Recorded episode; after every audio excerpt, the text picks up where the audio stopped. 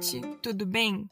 Está começando o Não Pode, o podcast do Não Internacionalista, o seu manual de política internacional. E hoje, a nossa convidada é a internacionalista Joyce Ferreira. Joyce, tudo bem? Conta um pouco da tua pesquisa para os nossos ouvintes. Claro, uh, antes de começar né, a falar sobre a minha pesquisa, uh, eu queria agradecer, né, em primeiro lugar, pelo convite. Eu fiquei muito feliz e, como eu falei para a Gabi no primeiro convite, muito boba, assim, porque o Não Internacionalista já é, é uma página que eu venho acompanhando bastante. Eu acho que o trabalho é extremamente importante, assim, de trazer uh, essas pautas de uma forma mais simples, onde todos consigam entender, né, sobre o que a gente fala. Então, só agradecer e parabenizar pelo trabalho. Então, assim, o que sobre a minha pesquisa, assim, brevemente, o que a gente vai ver mais para frente, vai ser uma análise, uma análise sobre raça e racismo dentro das relações internacionais e a partir do, do, do, meu estudo, que é especificamente sobre uma resolução específica da ONU, como a gente analisou isso no contexto político internacional da época, né? Então, acho que vai ser bem legal. Muito obrigada pela tua presença, Joyce. A gente que agradece. E então, o episódio de hoje é Raça e Racismo nas Relações Internacionais. Joyce, por que é tão essencial a gente falar sobre raça e racismo nas relações internacionais e até que ponto as políticas contemporâneas da comunidade internacional foram influenciadas pelas lógicas de dominação racial? Eu acho que essa pergunta ela é essencial para a gente entender começar a entender esse tema sobre raça e racismo nas RI, porque e eu mesma assim falando de uma experiência própria assim, eu também não conseguia entender. Eu acho que tão de forma tão clara, mesmo assim, depois de ter alguns anos já de estudo dentro das RI, como que como a gente poderia olhar para esse sistema e pensando olhando pelo prisma de raça e racismo como a gente poder identificar isso de uma forma mais não tão subjetiva, eu acho, dentro das RI. E aí, conforme eu fui lendo pro, pro meu, minha pesquisa, eu comecei a entender que, na verdade, raça e racismo dentro das RI, por muito tempo, uh, sim, elas não foram debatidas, é, o, o tema não foi debatido, mas por muitas vezes ele foi negligenciado, né? Então, quando a gente pensa em raça e racismo dentro das RI, a gente acaba pensando mais em teorias contemporâneas, no pós-Guerra Fria e nessas teorias mais pós-coloniais e de decolonização. Só que às vezes a gente esquece de olhar lá atrás uh, para muitos teóricos que já falavam sobre isso, né? E quem acompanha o trabalho sabe que eu vou falar bastante sobre o Dubois e que o Dubois, em 1905, ele já estava escrevendo sobre. Em 1922, ele vai fundar a Foreign Affairs, que crava né, esse debate sobre racismo dentro das RI, num período assim que, quando a gente está olhando para as RI, pensando de uma forma assim, mais contemporânea, a gente não consegue enxergar. Então, eu acho que sim, tá? Além de, de ser extremamente importante para o debate, eu acho que a gente tem que olhar para raça e racismo não só como um prisma, um viés de estudo, ou uma disciplina dentro das relações internacionais, mas sim como uma forma que organiza o nosso sistema. Então, eu acho que, que tem sim esse, é, é, essa parte de trazer mais para os nossos currículos, que é extremamente importante, porque senão a gente não vai conseguir entender mesmo, mas de olhar para esse racismo e para o conceito de raça dentro, dentro desse estudo como uma forma de hierarquização do nosso sistema e, como, e do sistema que a gente conhece hoje e do sistema que a gente estudou durante né, todo o século XX, né? Sim, e quando se fala sobre teoria das RI, tu acredita que vem surgindo maior espaço para compreensões menos ocidentalizadas, digamos assim, das relações internacionais? Eu acho que sim, eu acho que eu também sou um exemplo disso. E querendo ou não, eu acho que quando a gente estuda uh, essas novas teorias dentro das RI, e não é uma surpresa que essas teorias esse, e esses trabalhos, essas pesquisas, elas surjam em em países, uh, em países africanos, em países asiáticos, na América Latina, porque são países que, que passaram por essa, que sofreram dessa hierarquização dentro do sistema internacional. Então não é uma surpresa que esses pesquisadores estão vindo desses lugares, mas eu acho que sim, eu acho que cada vez mais a gente consegue olhar para o sistema de uma forma mais de, de crítica, né? De, de olhar que sim, a gente estudou por muito tempo, teorias extremamente ocidentalizadas e que hoje elas já não fazem mais sentido, né? e um pouco assim fora do tema, né? E trazendo um pouco para essa questão de teoria das RI, muitas vezes a teoria ela vai refletir o, a época que tu tava, né? Então a gente a gente tava estudando uma teoria que foi, sei lá, escrita no início dos anos do, no início do século XX, no início do século XIX, elas já não refletem mais a realidade que a gente tem hoje. Então, não quer dizer que aquela teoria é necessariamente errada, mas ela já não, deve, não deveria mais ser aplicada, né? Então, eu acho que essas novas teorias, elas também tendem a trazer esse, esse olhar, assim, que é isso que a gente estava comentando, né? Mais crítico. Mas o que, o que eu gosto de pensar bastante quando a gente fala sobre essas novas teorias e como elas deixam de ser um pouco ocidentalizadas, que é de pensar, isso foi de uma apresentação que eu fiz há um, um tempinho atrás, já, no início do ano, de pensar, por exemplo, de um estudo de um, de um órgão internacional que fez um estudo específico entre os anos de 1945 e 93, e eles descobriram que tipo a palavra raça apareceu apenas uma vez em todos os artigos publicados durante o período.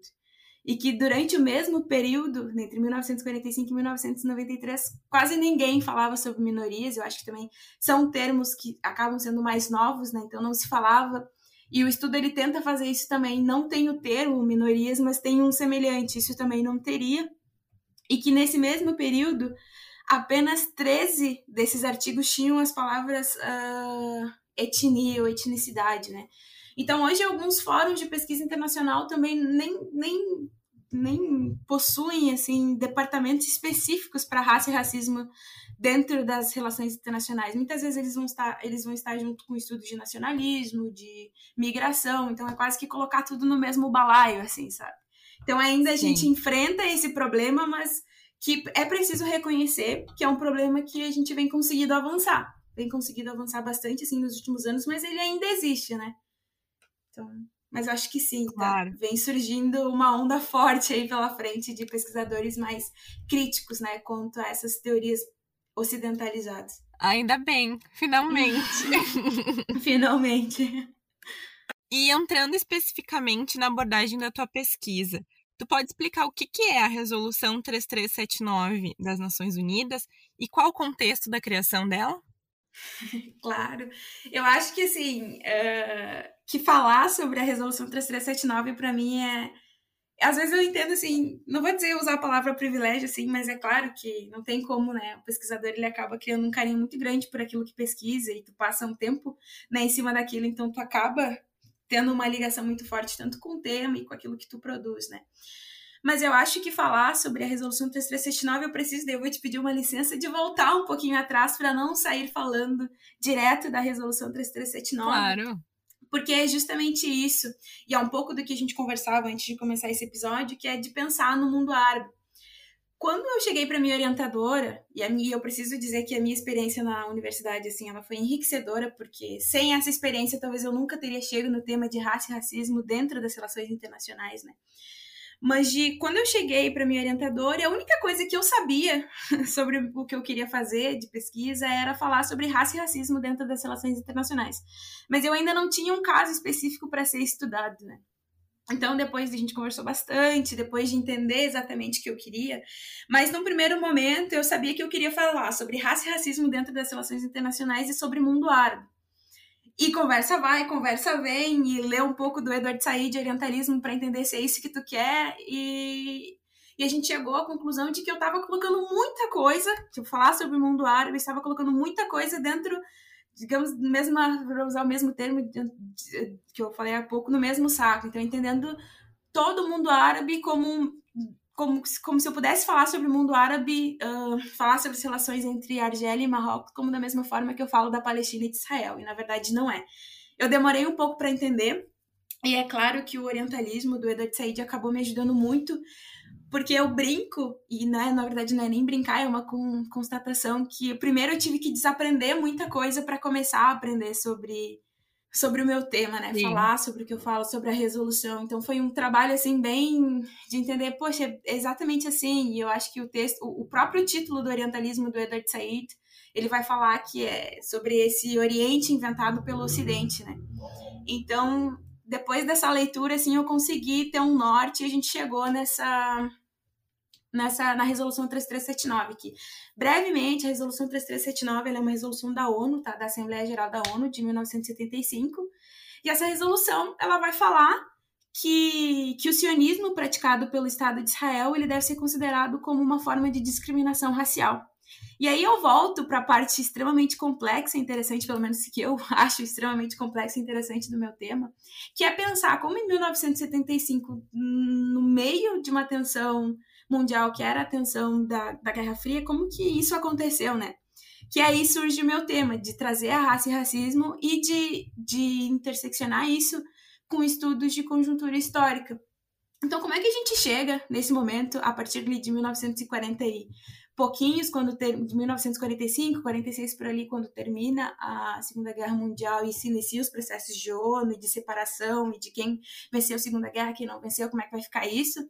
Como é que em 1975, num período extremamente bipolarizado, como é que a gente chega nessa, nesse, nesse debate se a gente acabou de falar que, que teorias de, de raça e racismo elas não eram debatidas, como é que a gente chega em 1975 nesse tema, né? Então isso acabou que despertou muito interesse de compreender né, o que estava acontecendo ali, que, que parte da história a gente está perdendo, que a gente não viu isso acontecer. Porque, de fato, eu preciso ser sincera e dizer que eu fui conhecer resolução... Uh, a 3379 quando eu fui pesquisar sobre, porque eu não conhecia essa resolução da ONU. Então, meio que. E foi isso que a orientadora me falou. Ela disse assim: passa batido e é um tema extremamente interessante. E realmente é, preciso dizer que realmente é, né? Então, então, esse contexto, então, o contexto da criação, Gabi, para falar para ti assim, a gente teria que voltar, a gente poderia voltar, para não voltar muito, tá? Para não cair naquela máxima de desde os primórdios a gente pode voltar até o fim. A gente pode voltar até o fim da Primeira Guerra Mundial, quando a gente vai ter o Tratado de Versalhes, onde os países vencedores da Primeira Guerra Mundial decidem quem, onde vão ser os seus protetorados, quem vai ter império aonde, como é que vai ficar dividida a África, como é que vai ficar dividida a Ásia. A gente vai ter os 14 pontos lá do Wilson, que são extremamente famosos, que vão falar sobre autodeterminação e que todos os povos têm esse direito, mas que esses povos eles precisam ter um mínimo de, de não é não seria suporte mas o mínimo de condições para serem para terem a sua independência né? Então tu precisava de alguém ali para dar esse suporte né? Alguém ali lesse os protetorados né? E os impérios sim.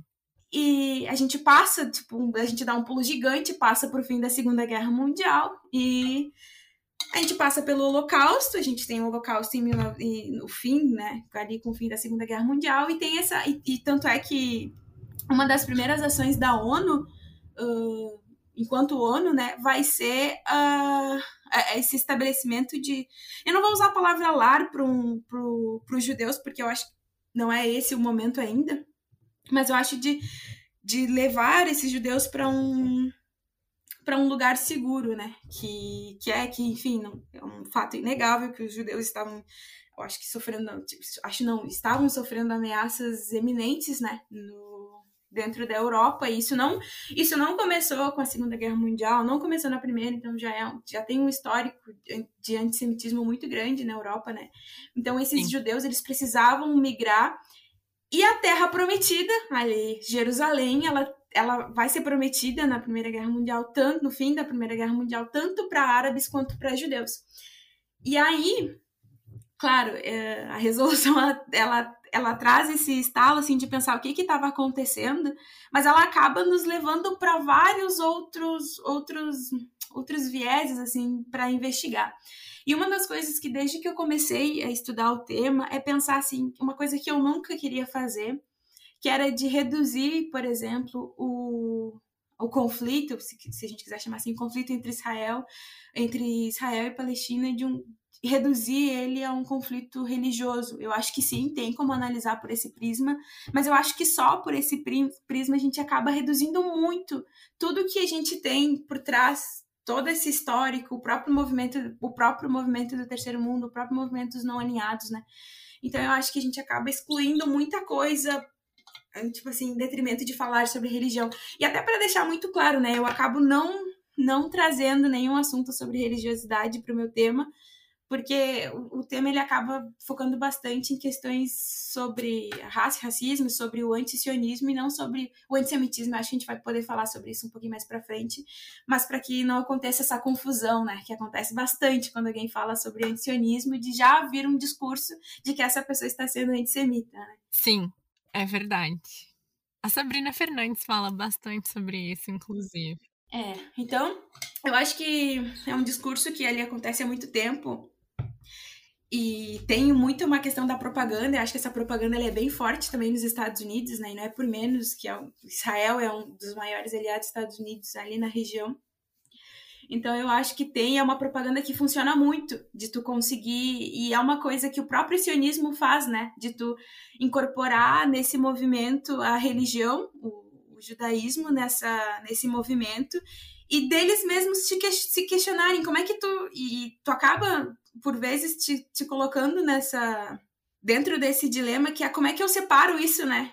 Quando é que eu tô falando do sionismo enquanto Estado de Israel que é extremamente imperial e que invade terra, e quando eu tô falando do, do, né, dos, dos, dos, semitas. Eu acho que tem, tem, esse, tem essa dificuldade. Eu acho que eles, eles usam isso de uma forma muito inteligente para deslegitimar vários discursos. Né? Isso não, não vem da contemporaneidade, já acontece desde praticamente que o Estado de Israel se formou né, em 1947, oito com a independência.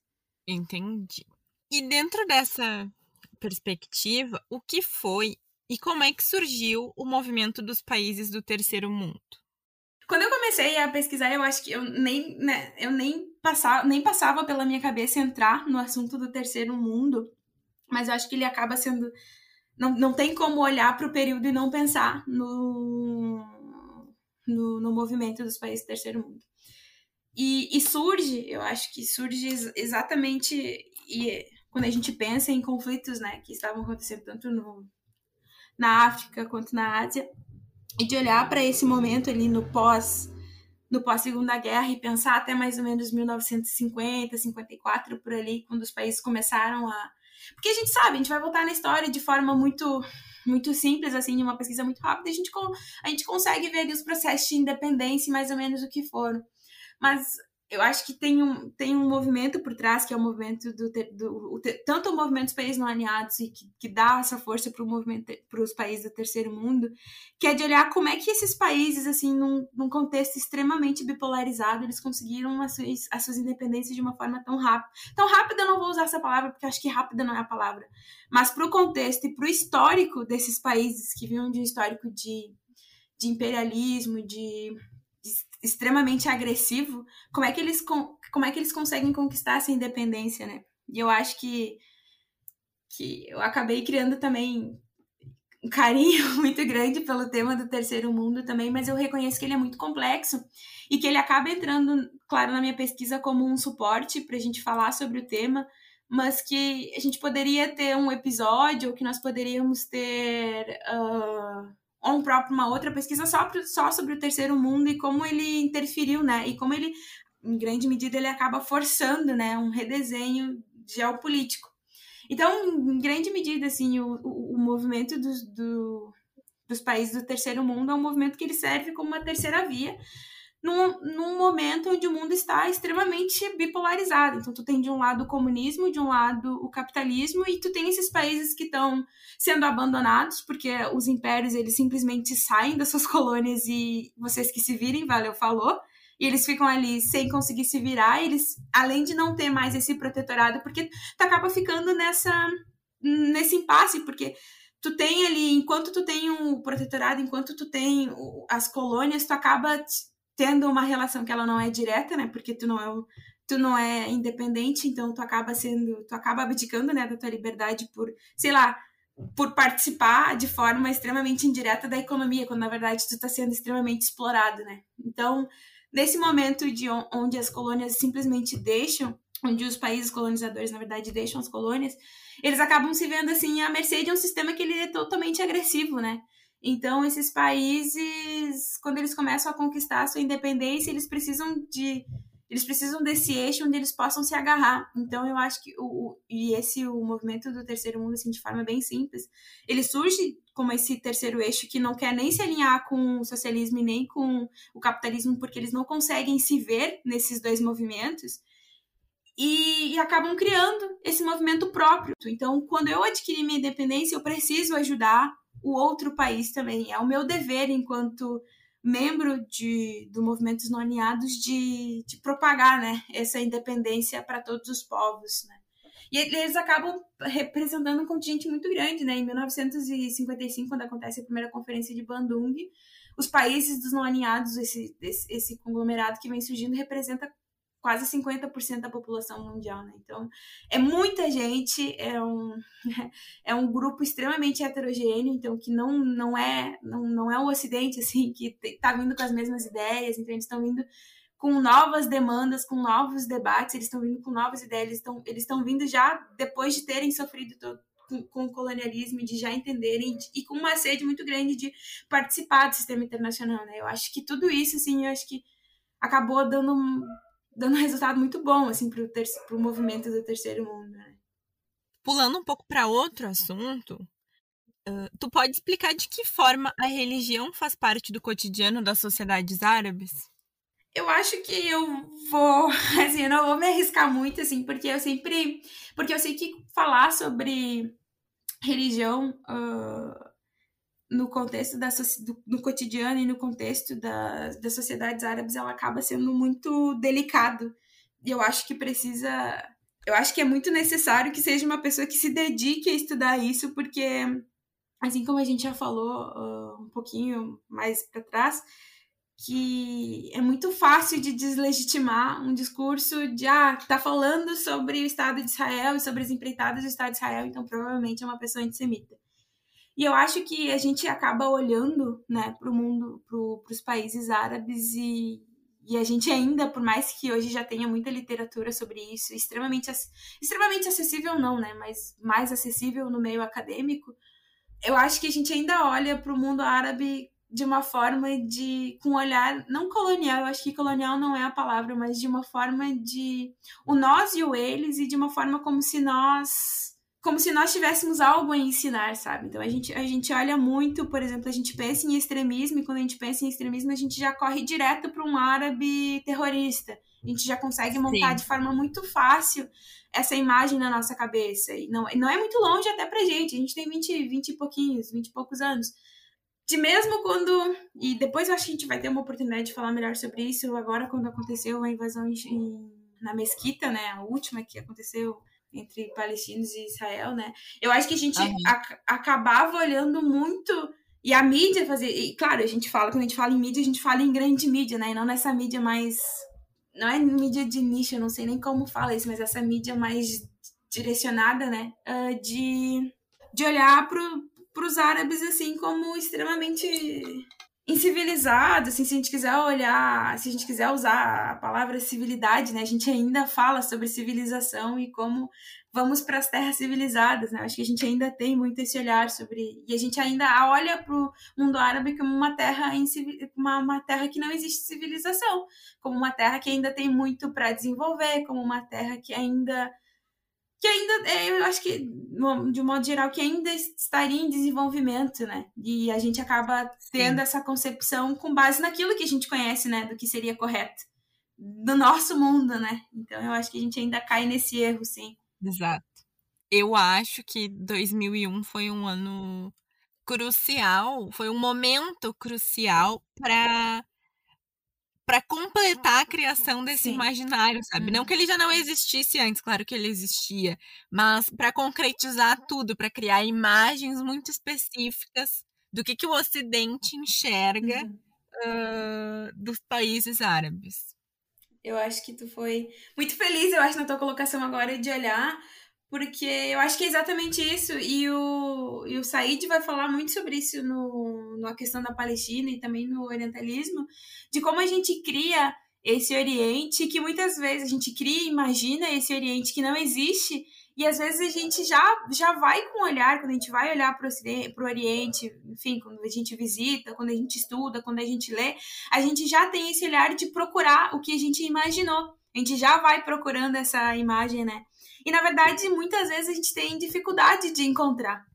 E eu acho que o que tu falou agora de, do 2001, eu acho que ele vem cai como uma luva assim para todo mundo para essa imagem né de árabe terrorista de boçal de, de que não tem civilidade enfim eu acho que é bem isso que tu falou exatamente isso. Uh... infelizmente né? É é verdade.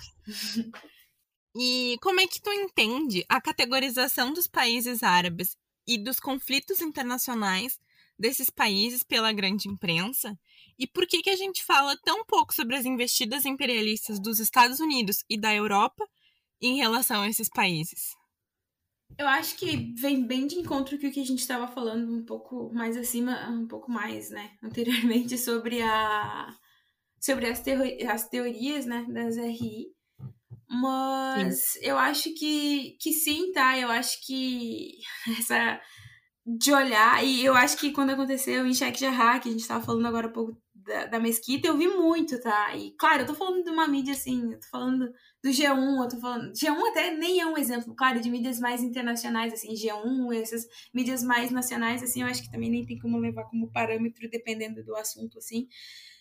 Porque a, acaba, assim, é, né? Não é, não é que seja um show de horrores, assim, mas é, enfim.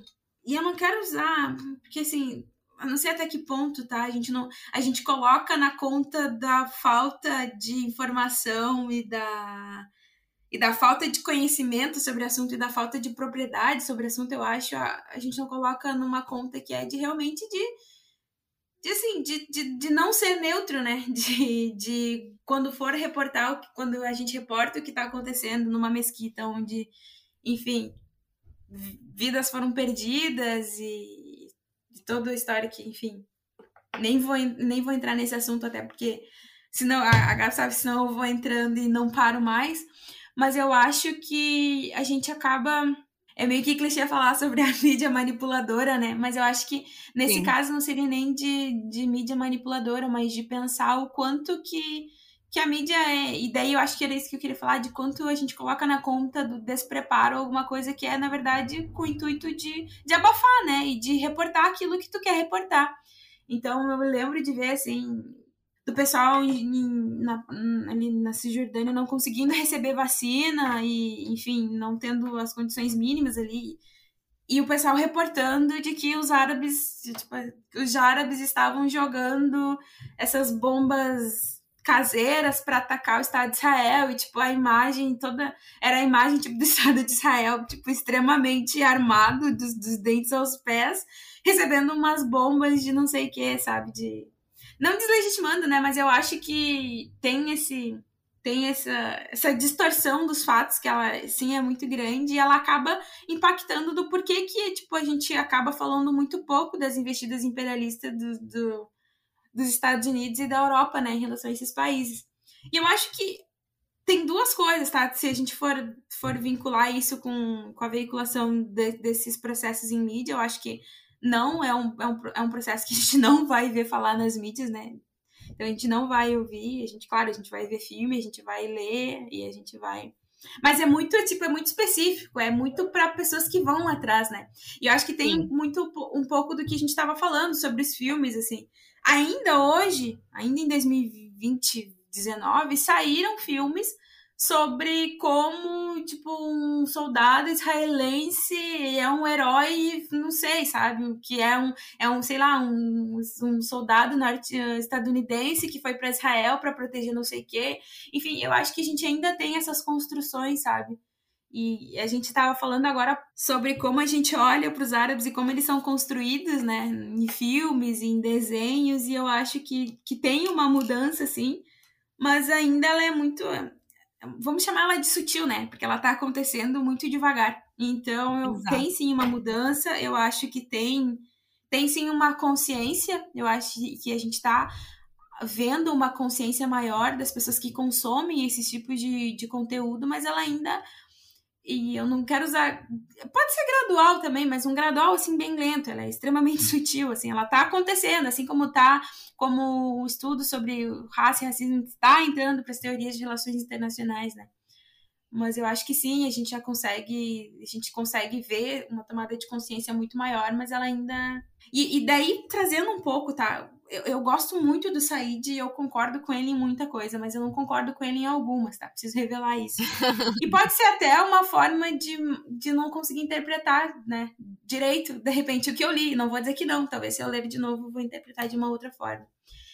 Mas, assim, quando a resolução 3379 ela foi aprovada, uh, teve um debate muito grande de que se a Palestina ela não, não estaria se apropriando de uma pauta que não era dela, porque ali um pouco antes de 1975, então vão acabar incluindo várias uh, várias várias assembleias e encontros para discutir sobre raça e racismo nas RI. E, eu, e tem uma parte no texto do, da questão da Palestina que o Said vai falar que a gente a gente acaba confundindo muito que sionismo é sionismo e racismo é racismo. Eu concordo com ele quando a gente pensa que sionismo ele, sionismo ele nasce mais de um contexto imperial do que talvez racial. Eu acho que eu posso concordar com ele, mas eu não consigo excluir uh, que o sionismo também não tem uma perna, não tem uma vertente muito forte no racismo, né? Porque acaba em grande medida corroborando, corroborando isso que lá atrás, em 1975, esses países né? Uh, eles estavam falando que, na verdade, a Palestina estava se apropriando de uma pauta que não era dela, quando na verdade era assim, né? Então, Sim. Eu sei que eu acabei, tipo, jogando um tema nada a ver quando a gente tá falando, assim, sabe? Mas eu acho que tem muito disso, assim, sabe? De, de olhar e, às vezes, de descaracterizar algo. Muito fácil a gente consegue descaracterizar, né? Um discurso. Mas, enfim, Sim. é isso. Entendi. E para finalizar nossa conversa, que eu amei, um, tu pode comentar um pouco mais sobre essa construção dos países orientais como um espaço de fanatismo, um espaço desorganizado, onde tem muita pobreza, onde a população é, na verdade, uma grande vítima de um, de um governante tirano. Uhum. E também trazer alguns exemplos uh, de protagonismo dessas populações nas questões políticas envolvendo seus países que possam contrapor um pouco essa ideia que se construiu. É, eu, eu gostei muito dessa pergunta, sabe por quê, Porque se a gente pensa assim de líderes que são que são uma população vítima de um líder tirano, acho que a gente acaba olhando isso como um, um problema único desses países, né? E eu fazendo aspas com as minhas mãos de que não, não são civilizados, né? Sim. Uh, mas se a gente olhar para o nosso contexto hoje, 2029 de 9 de 2021, a gente também talvez esteja sendo vítima de um líder extremamente, né? Enfim, extremamente autoritário. vamos usar, é, extremamente Sim. autoritário, assim, eu acho que a gente também está passando por um momento extremamente delicado. Aqui em casa, com a minha mãe, eu não posso ver nada sobre mundo árabe, alguma coisa que está passando na TV que que, meu Deus, como é que pode? Como é que eles vivem assim? E não sei o quê. E, e sempre vem a pergunta, é isso que tu estuda, né? Sim. E daí, sempre é isso que tu estuda, né? Tipo, um negócio claro, para mim, pra gente que tá no meio e sabe a diferenciação, a gente acaba achando assim, olhando e pensando assim, mas para quem, né, não, não estuda, não tem como saber. A gente que fica assim mais, né? Mas eu acho que sim, sabe, Gabi? Porque a gente acaba olhando, eu acho que ainda que muitas vezes, por mais que a gente, que nós mesmos estejamos desconstruindo isso que a gente acha que sabe sobre, sobre o sobre o mundo árabe, a gente acaba olhando sim muitas vezes como como eles são pobres, ou meu Deus, uh, eu acho que sim, que tem uma questão de desenvolvimento que precisa ser analisada, mas eu acho que muitas vezes a gente acaba olhando com, com olhar, aquele olhar que eu estava te falando do nós e o eles, e como a gente ainda tem muito a ensinar. Como o nosso Ocidente ainda poderia ajudar muito com o desenvolvimento desses, desses países, né?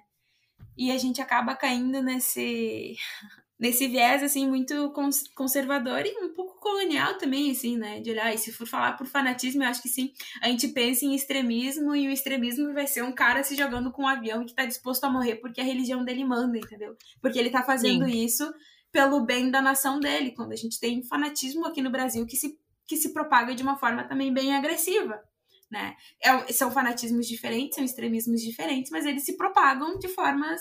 São, são fanatismos, são extremismos que estão se propagando de forma diferente, que estão se apresentando de forma diferente, formas diferentes, né? Sim. Então, eu acho que a gente ainda, por, por muita, muitas vezes, a gente não tem essa capacidade crítica, tá? Sendo bem sincera, essa capacidade crítica de olhar.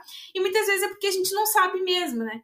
Então, eu mesma falei, quando eu comecei a estudar, eu precisei ler, tipo, ler o orientalismo como uma base, assim, para começar a desaprender o que, o que eu achava que eu sabia. Claro que a gente sabe, na maioria das vezes, diferenciar o que, que realmente é uma pessoa mal informada e uma pessoa que está sendo extremamente. Vamos usar a palavra tirana, já que a gente comentou sobre isso, né? Que que aquilo sabe o que está fazendo e, e, faz de uma forma que, que sabe que vai causar um mal, sabe? Que sabe que aquele comentário ou que aquela forma de olhar para algum lugar não é, não é legal. Uh, e falar sobre os exemplos, tá, Gabi? Eu não sei se vou ser a melhor pessoa para te falar. Eu acho que eu tenho, sim, alguns exemplos, mas que eu acabo não estudando. Mas um, se a gente puder, eu não sei se eu posso falar sobre isso, né? Se seria, se se, se, se, se, se enquadra nisso. O próprio exemplo da Primavera Árabe, eu acho que é um exemplo eu acho, muito bom para a gente pensar em uma organização política, né? Uma organização política que consegue derrubar, uh, que consegue movimentar e, e, e, quebrar aquele, aquele e quebrar o regime, né? Um regime tirano dentro do, do mundo árabe. Sim. Então, na Tunísia, que acaba se propagando por vários outros estados e que depois. E, eu gosto de pensar nisso, sabe por quê? Porque, assim, a gente acaba, a gente tá no meio, a gente acaba buscando e eu vejo. Pode ser uma falta de conhecimento minha, tá? Mas eu vejo muito poucos filmes sobre Primavera Árabe. E, de novo, pode ser uma falta de conhecimento minha, de não. não... Poucos filmes, e claro, a gente acaba. Tem bastante leitura, tem bastante. E é um fenômeno, assim, muito novo, né? Se a gente pensar no, na Primavera Árabe e que talvez eu acho que, e, é, e, e, de novo vem de encontro com o que a gente falou antes de pensar como a mídia reporta esse tipo de, de notícia, né? Mas eu acho que sim, a Primavera Árabe, eu acho que é um exemplo maravilhoso de pensar em organização política no Oriente Médio e como é extremamente organizada, apesar de, apesar de todos os pesares da Primavera Árabe, né? Eu acho que é um belo exemplo.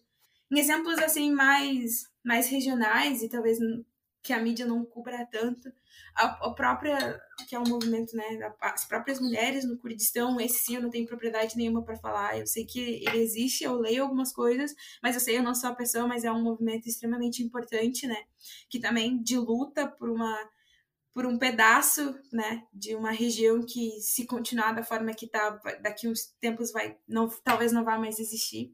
Então, acho que existem muitos movimentos, eu acho que no Maghreb também, na no Saara ainda existe muita luta de independência no, no Saara, a gente não a gente não não não fala sobre isso e até trazendo até para uma questão assim de universidade, a gente acaba não falando muito sobre isso. Sim. A gente também a gente pensa em África, a gente pensa em África como um todo, né? A gente acaba não olhando para o Maghreb, então eu acho que o Maghreb eu acho que também tem muitos pontos de tensão que a gente não conversa sobre. Exato. Mas assim, de novo, eu não, não vou ser a pessoa melhor para falar sobre esses conflitos assim, mas sim, eu acho que se a gente olhar para o Oriente Médio e, com, e para o mundo árabe assim, com mais atenção, a gente vai encontrar belos exemplos assim. E que, infelizmente, são exemplos vivos. Infelizmente, são exemplos que ainda estão em curso, né? Sim. Tem esses, essas questões também. Muito obrigada de novo, Jones, pela tua participação. Eu aprendi várias coisas nessa conversa. E eu acho que o pessoal que está ouvindo uh, também. Assim a gente chega ao final do episódio. E agora vocês não podem mais falar que não sabem sobre raça e racismo nas relações internacionais. Sigam as nossas redes sociais, arroba o não internacionalista, e até o próximo episódio.